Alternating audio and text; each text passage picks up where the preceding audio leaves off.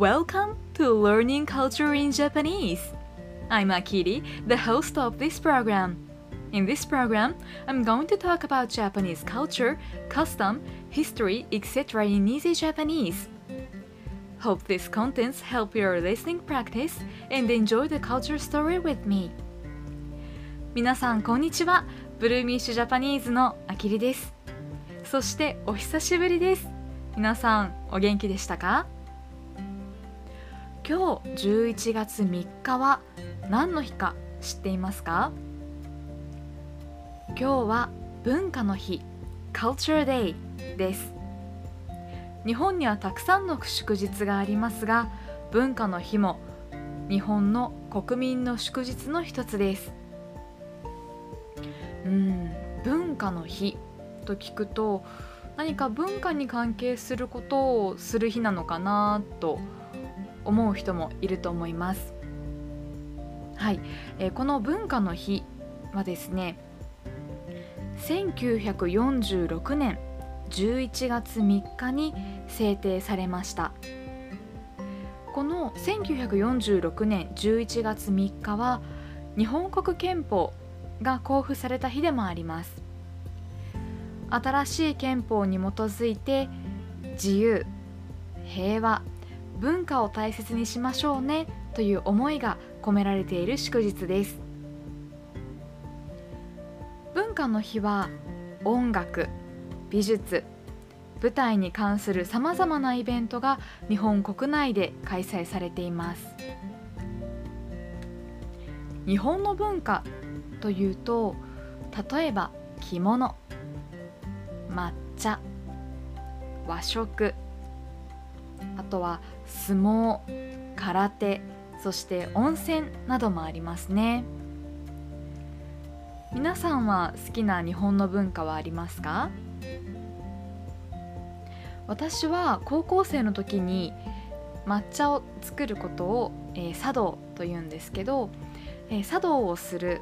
えー、グループに入っていました、えー、クラブですね。グループというかクラブ。ティーセレモニークラブに入っていました。あとは華道といって花お花の花に道 road 道と書いて華道 Japanese Flower Arrangement Club にも、えー、入っていました。日本の文化はもともと好きだったんですけどあのー、茶道は週に1回華道は月に1回の集まりだったので比較的気楽に参加ができるクラブだったのでしていました。茶道も華道もあの一つ一つの動作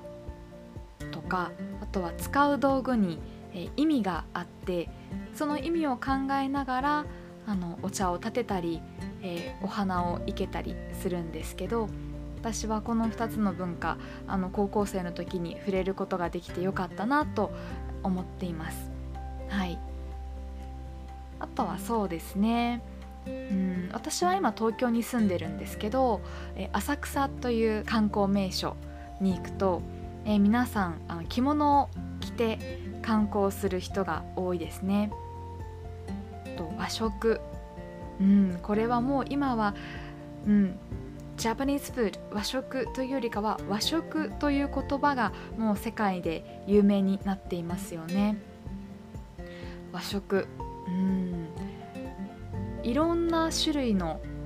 料理があるので和食と言っても本当にあの示す範囲が広いんですけどお寿司、